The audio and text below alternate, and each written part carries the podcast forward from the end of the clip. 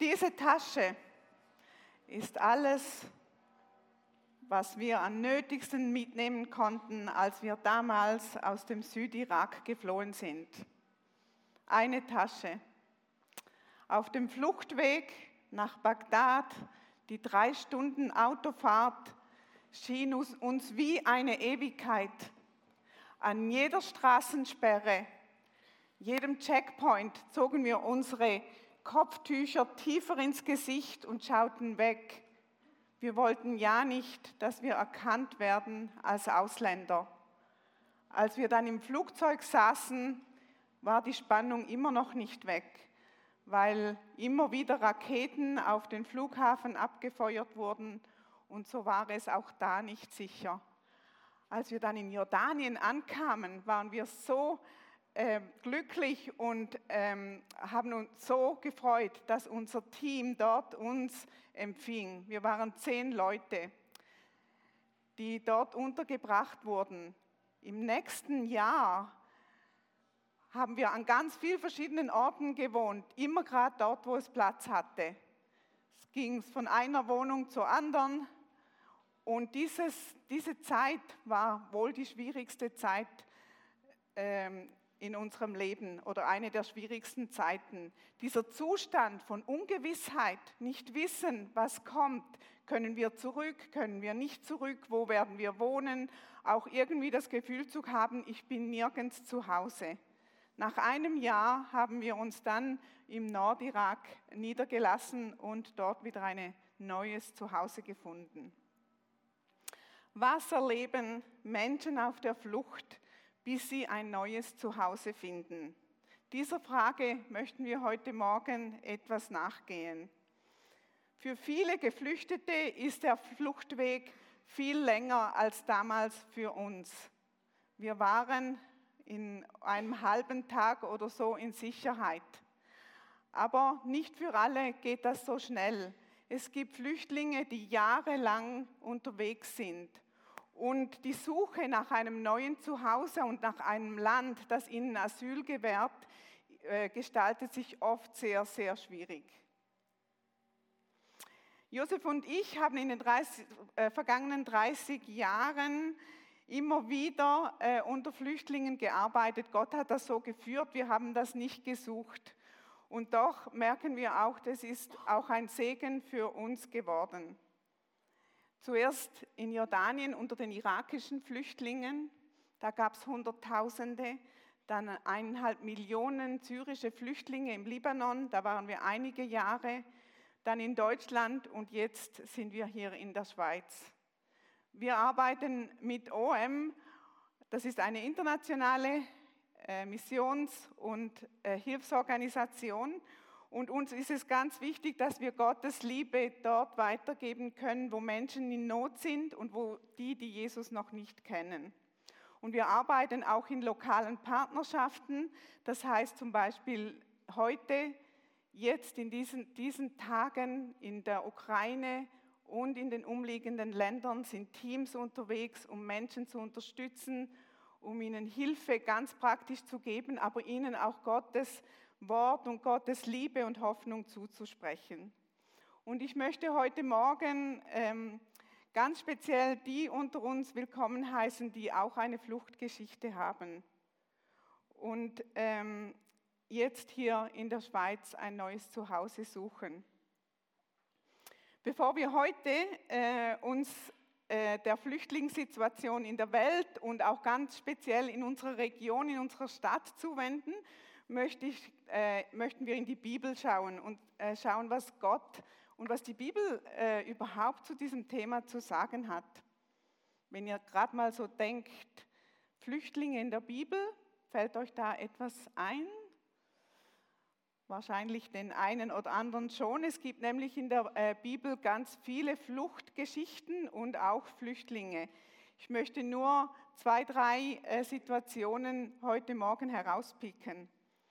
Ein ganzes biblisches Buch im Alten Testament ist einer Flüchtlingsgeschichte gewidmet, der Tragödie einer Hungersnot in Israel und der Flucht von Naomi und ihrem Mann in ein Nachbarland. Dort haben sie Zuflucht gefunden, Aber in der Zeit, als sie dort lebten, ist der Mann und die zwei Söhne sind gestorben. Und alles, was für Naomi zurückblieb, war Bitterkeit und wahrscheinlich Armut. Naomi sagte zu ihren zwei Schwiegertöchtern, mein Los ist zu bitter für euch, denn des Herrn Hand hat mich getroffen. Viele Flüchtlinge könnten das auch so sagen. Sie merken, dass ihr Leben bitter geworden ist und schwierig. Naomi findet ihren Weg zurück in ihre Heimatstadt Bethlehem. Doch dort angekommen ist sie eine gedemütigte Frau, verwitwet mit ihrer Schwiegertochter Naomi, ohne Einkommen, Verluste von ihrem Mann, von ihren Söhnen und sie lebt dort wieder unter ihren eigenen Leuten. Auch Flüchtlinge sind oft geplagt, wie Naomi hier. Sie sagt, des Herrn Hand hat sich gegen mich gewendet. Oft merken Flüchtlinge oder haben die Fragen, hat sich Gott mir ab, äh, weggewendet von mir? Habe ich etwas falsch gemacht? Hat Gott mich verflucht? Hat er mich vergessen, verlassen? Doch dann kommt, Ruth kommt zum Glauben an den wahren, lebendigen Gott.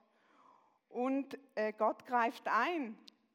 Und Naomi bleibt nicht in Scham und Schande, sondern sie äh, erhält einen Enkelsohn, der später, ähm, der der Großvater des großen König Davids wird.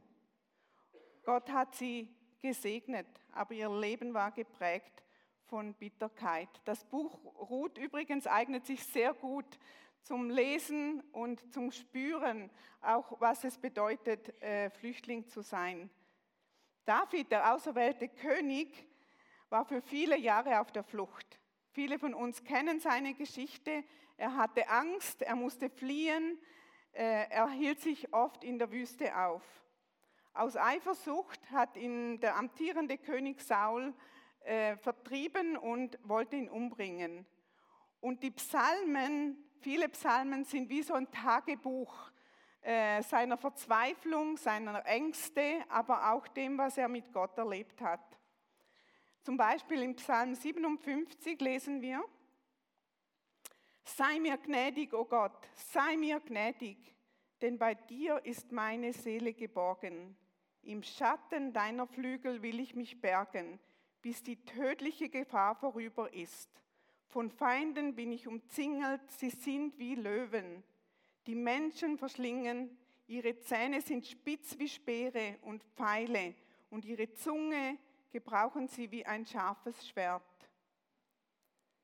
Das könnte auch ein Ausspruch von Geflüchteten heute sein.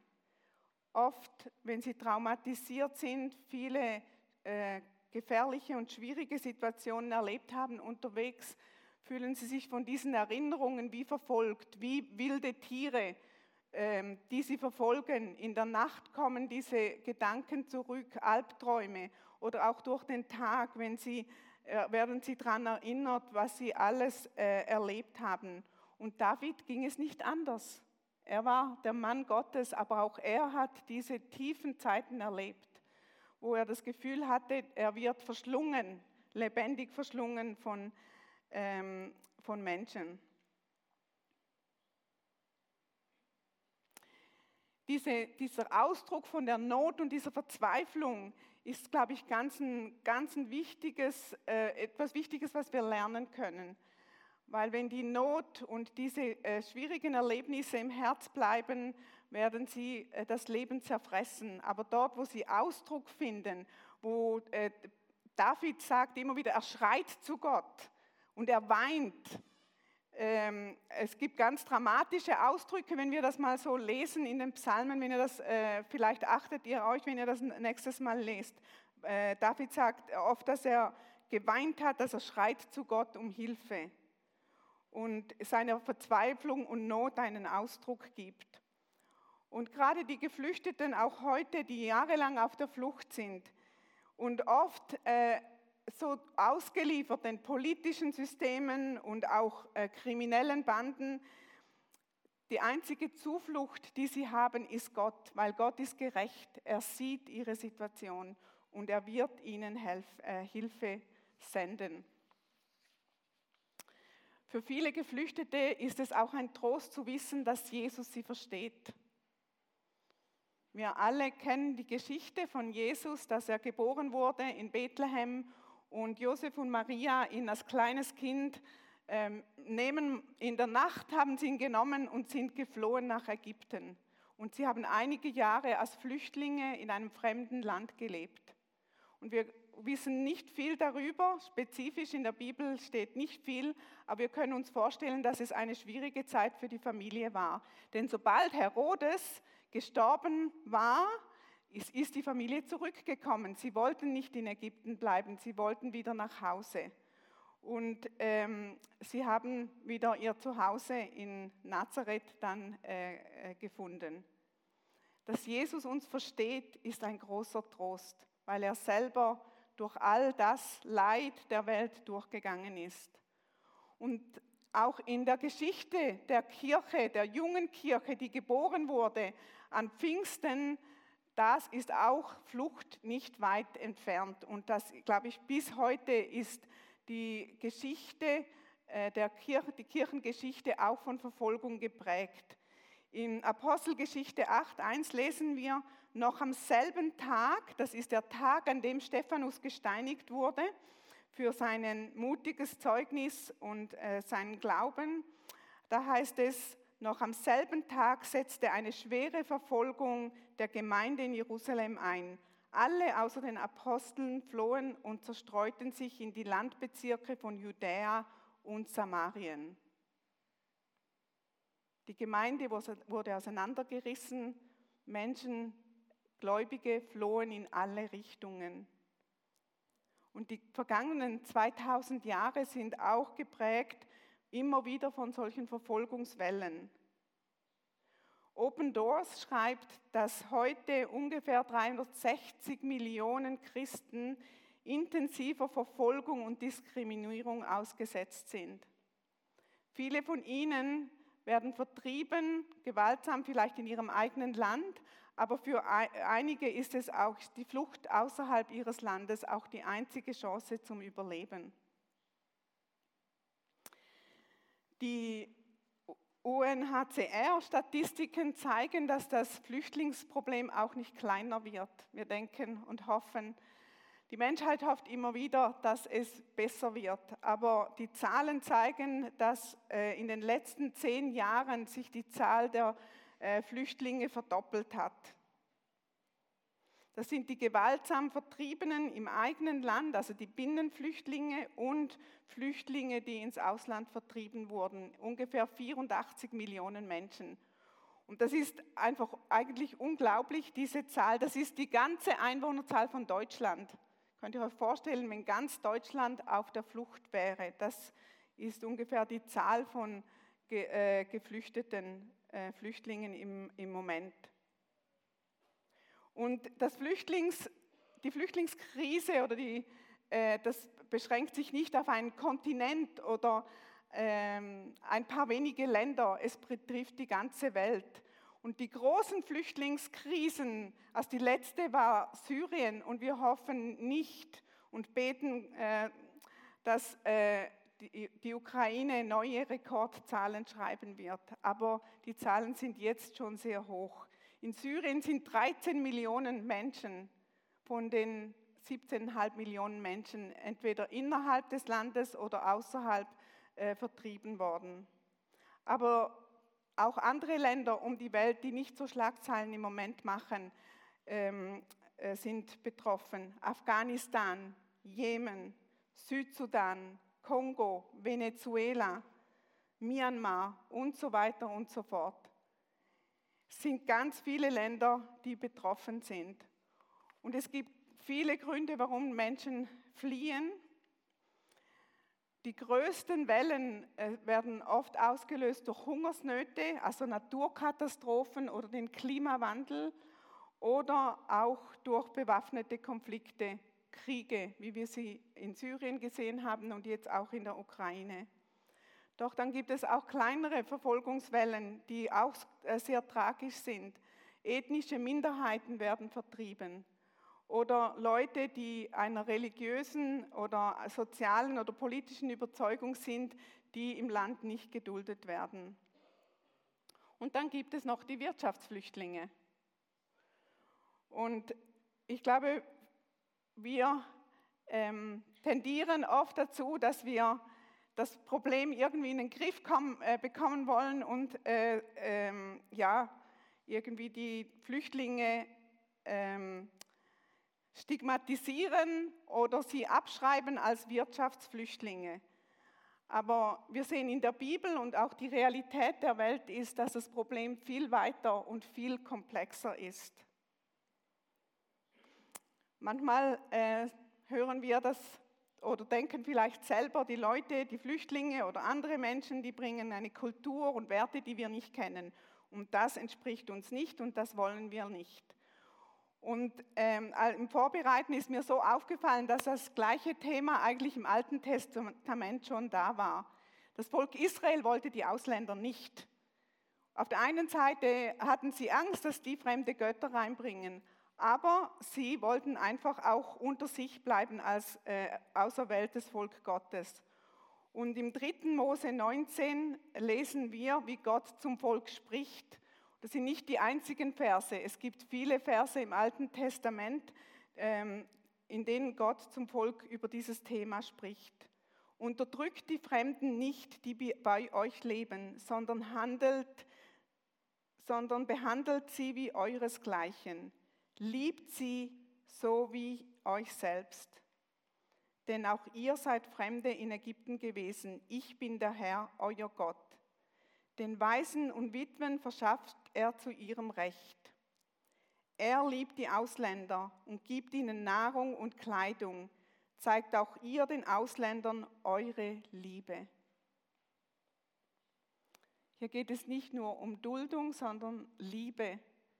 Gott hat zum Volk gesprochen, dass sie Gott lieben von ganzem Herzen und die Menschen, den Nachbar lieben wie sich selber. Und hier muss er scheinbar nochmal sagen, dass der Fremde speziell auch darin eingeschlossen ist. Und auch unsere Bestimmung als Gottes Gemeinde ist es, diese Liebe ganzheitlich an alle Menschen, allen Menschen zu zeigen. Ich, mein Verständnis auch von diesem ganzen Thema ist, ich kann nicht allen Menschen helfen. Ich, ich, wir sind auch nicht verantwortlich, die ganze äh, Flüchtlingskrise äh, zu bewältigen. Aber ich kann helfen, da wo ich lebe. Und vielleicht einige unter uns sind berufen, noch einen größeren Dienst oder äh, eine Rolle zu spielen. Aber ich glaube, die meisten von uns sind berufen, dass da, wo wir leben, in unserem Umfeld einen Unterschied machen können. Und wie das möglich ist, zeigen wir jetzt im zweiten Teil äh, dieses Morgens.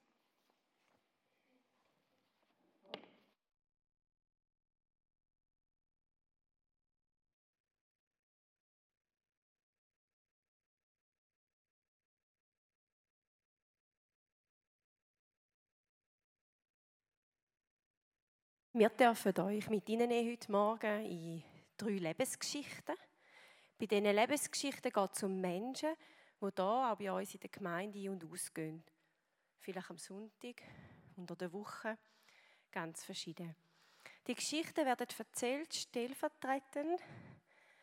Und es sind nicht die Geschichten, wir sind nicht auf die Suche gegangen, um die Schlimmsten euch zu bringen, um euch zu schockieren, sondern es sind Menschen, die wir kennen, die hier und ein- und ausgehen bei uns und mit denen, die wir Leben teilen. Im Anschluss hören wir ein Instrumentalstück, um vielleicht auch ein bisschen sacken lassen, was wir gehört haben. Und Simon wird dann aufhören mit dem Teil, mit dem Gebet.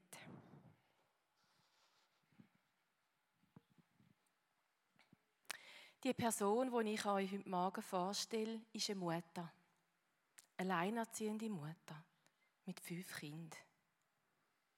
Ich habe sie kennengelernt, hier bei uns in der Gemeinde im Welcome Café. Ich mag mich noch gut erinnern an die allererste Begegnung. Sie ist am Tisch gesessen.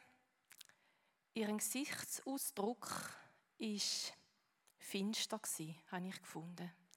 Ihre Haltung lässt mich sein. Distanz.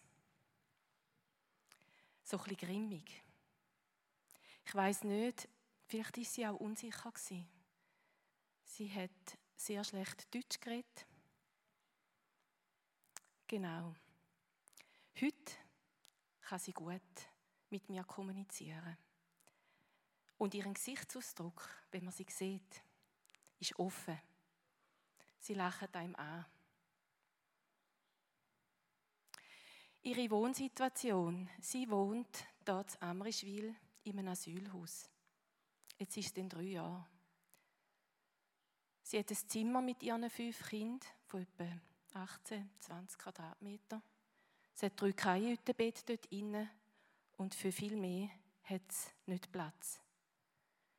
Ich denke immer wieder einmal, wenn ich Kleider bringe, ui nein, wo verstaut sie all diese Sachen von fünf Kindern und ihren und in der Schweiz, wo man verschiedene Jahreszeiten hat, wo man Verschiedenes braucht. Eine Stube gibt es nicht. Sie hat eine Gemeinschaftsküche. Und mich beelendet es manchmal, wenn ich dort bin und merke, sie können gar nicht als ganze Familie am Tisch sitzen. Es hat keinen Platz. Letzte hat sie strahlend gesagt, jetzt, wenn es dann warm wird, kommen sie vielleicht den Gartentisch über und dann können sie miteinander zusammen essen draussen. Sie wartet seit drei Jahren auf einen Bescheid von ihrem Asylantrag. Ich merke, dass die Situation, die Ungewissheit, sie belastet.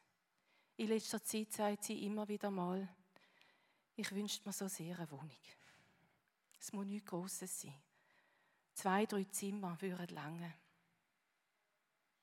Sie wünscht sich Veränderung. In dieser Zeit, wo ich so ein immer wieder mal Begegnungen mit ihr hatte, habe ich merken, nicht was ich gut finde, findet vielleicht sie auch gut. Ein Beispiel, ich habe sie immer wieder mal für mich eingeladen und habe gedacht, ich kann ihr so eine Freude machen. Ich merke aber, sie schätzt es umso mehr, wenn ich einfach bei ihr vorbeigehe. Sie besuche im Asylhaus. Ich weiß noch, der erste Schritt, wo ich einmal ins Asylhaus bin, da hat mich die Nachin mitgenommen. Und ich habe das Gefühl, da kann man doch nicht einfach hin. Aber es ist wie wenn man jemanden geht, besuchen Man kann anrufen oder einfach spontan einmal vorbei. Ich möchte abschließen mit etwas von mir ganz persönlich. Ich merke immer wieder in so Situationen, dass mir alles zu viel wird. Ich sehe Probleme, ich sehe Ungerechtigkeit, ich sehe Herausforderungen, Konflikte. Was soll ich da drin? Für mich ist es ein riesiges Geschenk, zu wissen, Jesus sieht die Situation. Ich muss es nicht tun. In meiner Begrenztheit hat er Weite und in meinem ganzen Unvermögen hat Jesus Vollmacht. Ich darf es immer wieder vor die Füße legen. Und ich habe schon viel Mal erlebt, wie er Weg geöffnet hat. Ich möchte daran festheben, an dieser Perspektive, wo ich von Jesus habe, wo mir immer wieder Frieden gibt und schnuff, um einfach den nächsten Schritt zu gehen.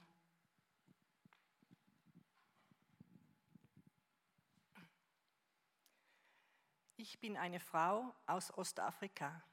2006 habe ich meine Heimat mit meinem kleinen Kind verlassen. Zuerst mit dem Bus durch mehrere Länder. Da ich nicht durch die große Wüste reisen wollte, nahmen wir den Weg durch Ägypten ans Mittelmeer. In Libyen habe ich nach Landsleuten von mir gesucht. Jemand hat mir ein Zimmer vermietet. Ich habe Arbeit gesucht. Wir hatten oft zu wenig zum Leben. Als alleinstehende Frau war es sehr schwierig für mich. Ich wurde belästigt und habe meinen Lohn nicht immer bekommen. Als ich genug Geld zusammen hatte, habe ich für eine Überfahrt nach Europa bezahlt.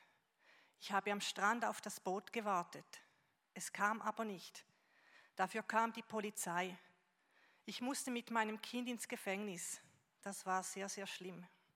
Das ist mir dreimal passiert. Ich musste immer wieder neu anfangen. Nach dem letzten Mal wollte ich nicht mehr leben. Aber mein Kind hat eine Nachbarin gerufen. Ich kam ins Spital. Wir waren mehrere Jahre in diesem Land. Ich habe es dann nochmals versucht. Dieses Mal habe ich erst bezahlt, als wir schon im Boot waren. Es war ein kleines Boot, nur etwa 40 Leute. Ich dachte, wir sterben. Ich will nicht über die Überfahrt reden. In Italien musste ich direkt ins Spital. Irgendwann fuhren wir in ein kleines Dorf. Ich habe niemanden gekannt. Wir hatten Hunger. Da bin ich verzweifelt in eine Kirche gegangen und habe um Hilfe gebeten. Die Leute dort haben uns sehr geholfen. Dann hat uns jemand für einen Besuch in die Schweiz mitgenommen. Die brachten uns nach Genf ins Asylzentrum. Wir waren zwei Jahre lang da. Danach wurde mir gesagt, ich müsse in den Thurgau. Ich habe sehr geweint. Ich habe gedacht, ich meine Türkei. Ich habe nichts gewusst vom Thurgau. Ich konnte kein Deutsch. Schlussendlich haben wir eine kleine Wohnung in Hauptwil bekommen. Ich habe mich nicht willkommen gefühlt. Die Leute haben mich und mein Kind beschimpft. Geht zurück in den Dschungel, haben sie gerufen. Oder dass sie mein Haus anzünden wollen. Jemand hat Abfall durch mein Fenster geworfen. Jetzt lebe ich in Amriswil. Die Schweiz ist gut, weil hier Friede herrscht.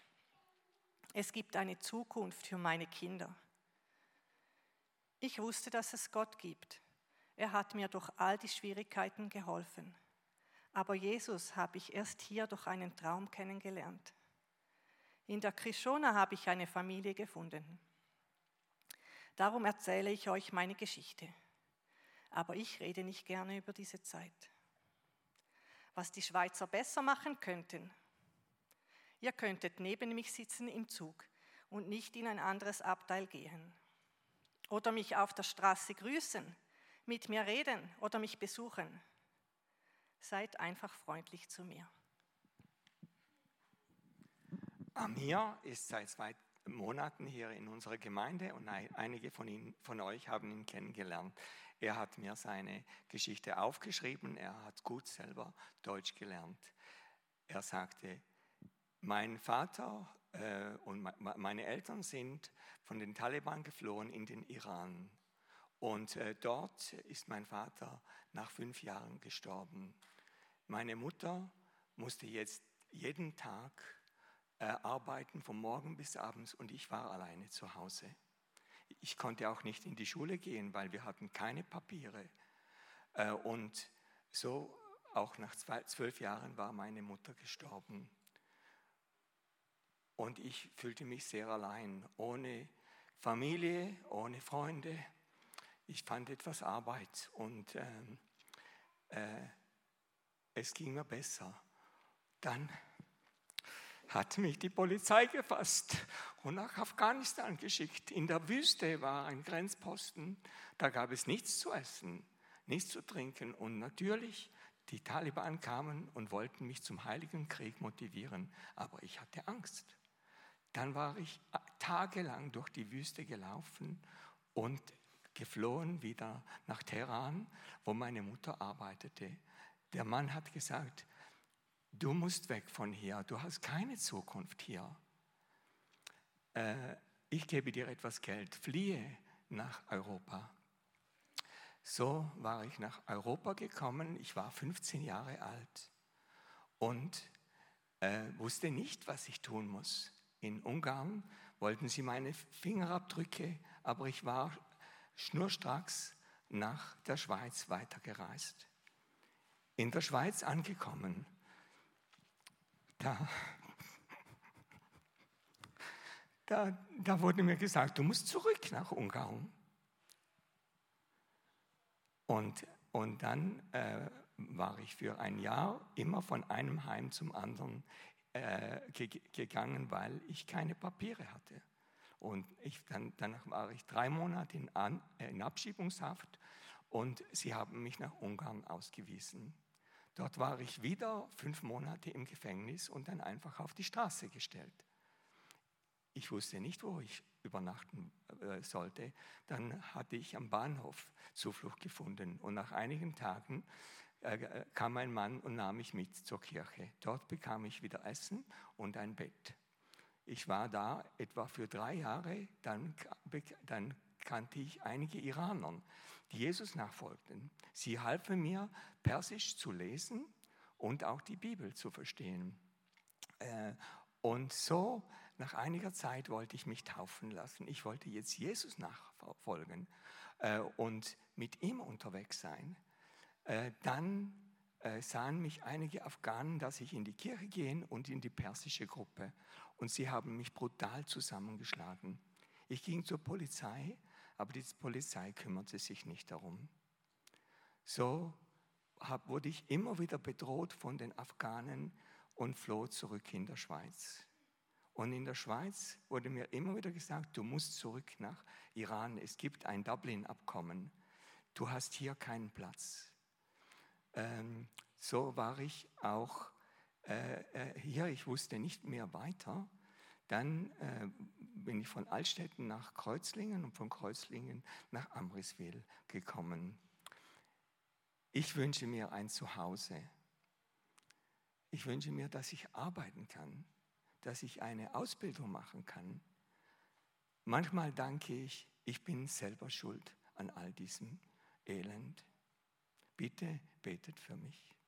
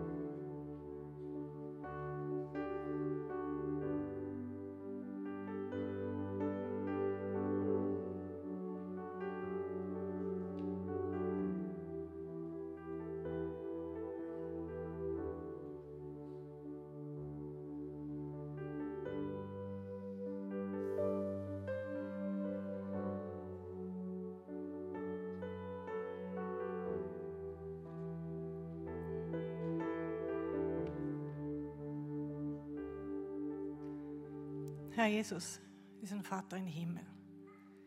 Wir kommen als ganze Gemeinde, als ganze Gruppe da vor dir.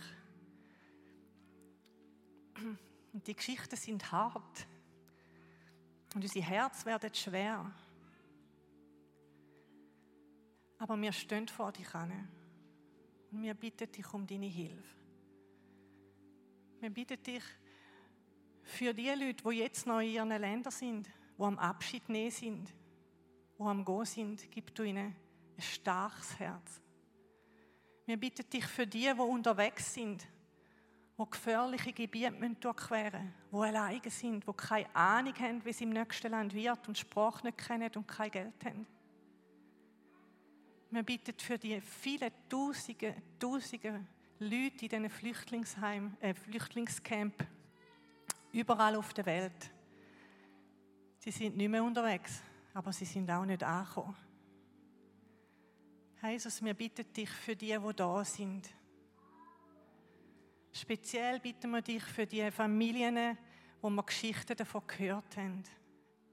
Herr Jesus, segne du sie, umhüll du sie mit deiner Liebe. Gib du ihnen Hoffnung und eine Zukunft. Herr Jesus, ich bitte dich um die Leute, die zu Amriswil und Zeferhofen im Flüchtlingsheim sind wo alle schon negative Bescheid bekommen haben, wo so keine Hoffnung mehr haben.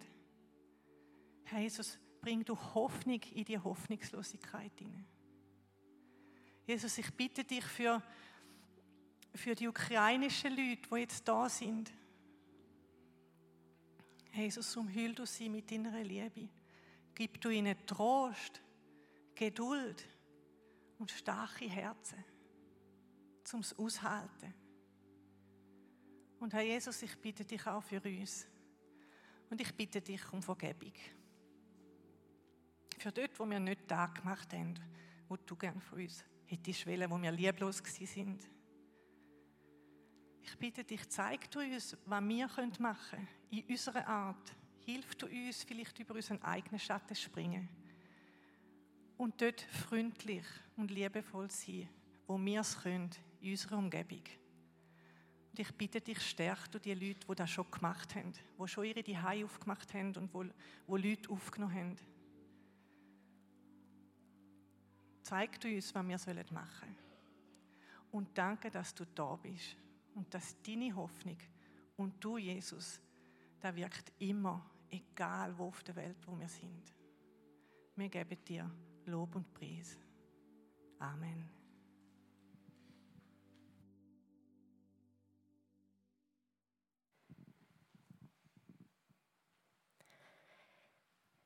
Ich weiß jetzt nicht gerade, wie es dir geht. Mich berührt es immer wahnsinnig fest und es löst verschiedene Gefühle aus in mir.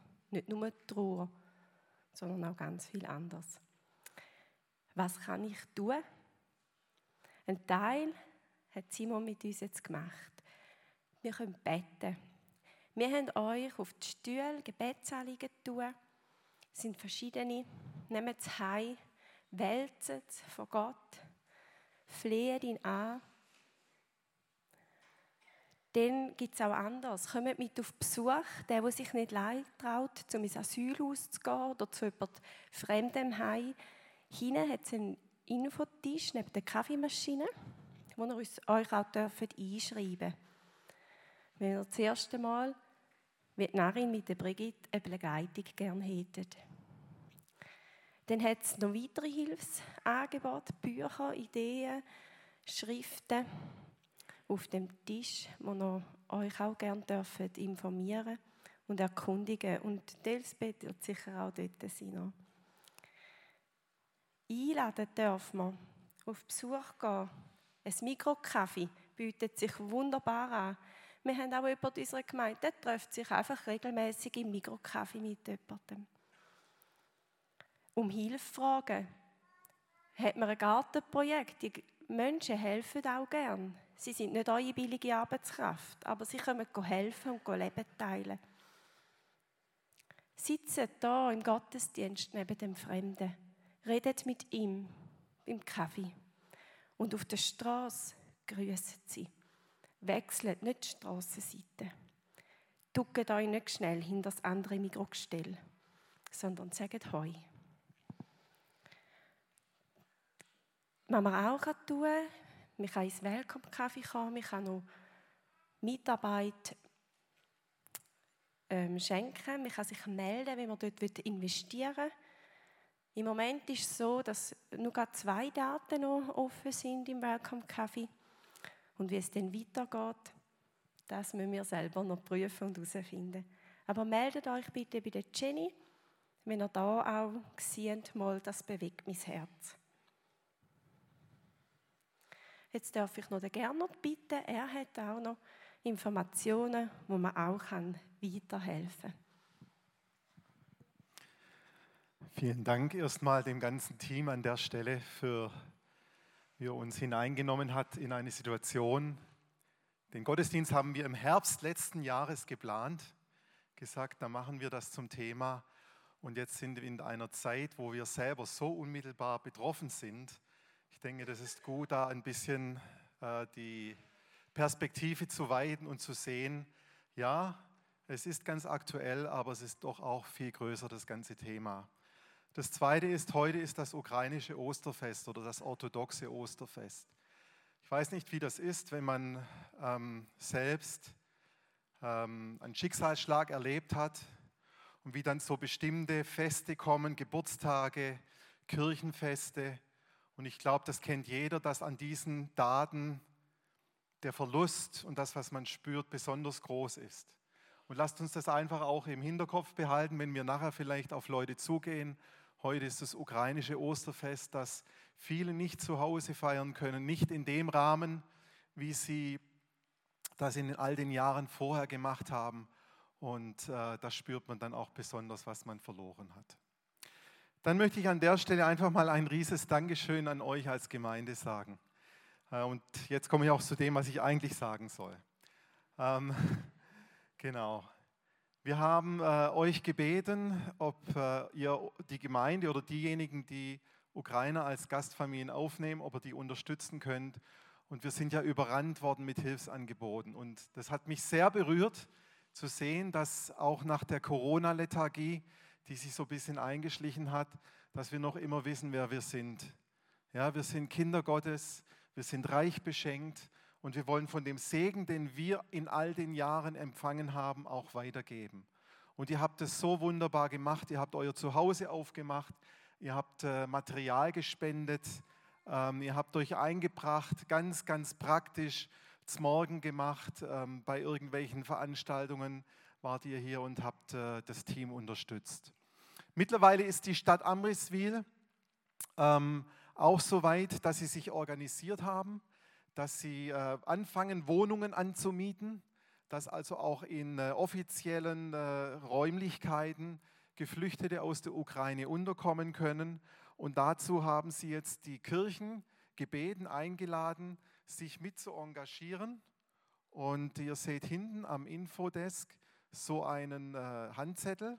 Und zwar sucht die Stadt jetzt äh, Möbel und Geschirr und Erstausstattung für Wohnungen, um die angemieteten Wohnungen, die natürlich leer sind, zu befüllen, um sich vorzubereiten für die nächste Welle, die dann auch kommen wird. Und äh, dieser Zettel hier, nehmt ihn mit, wenn euch das interessiert. Hinten drauf stehen die äh, Gegenstände, die gesucht werden. Wir sollen unbedingt sagen, nur das spenden, was gesucht wird. Nicht mehr, nur das, was hinten drauf steht.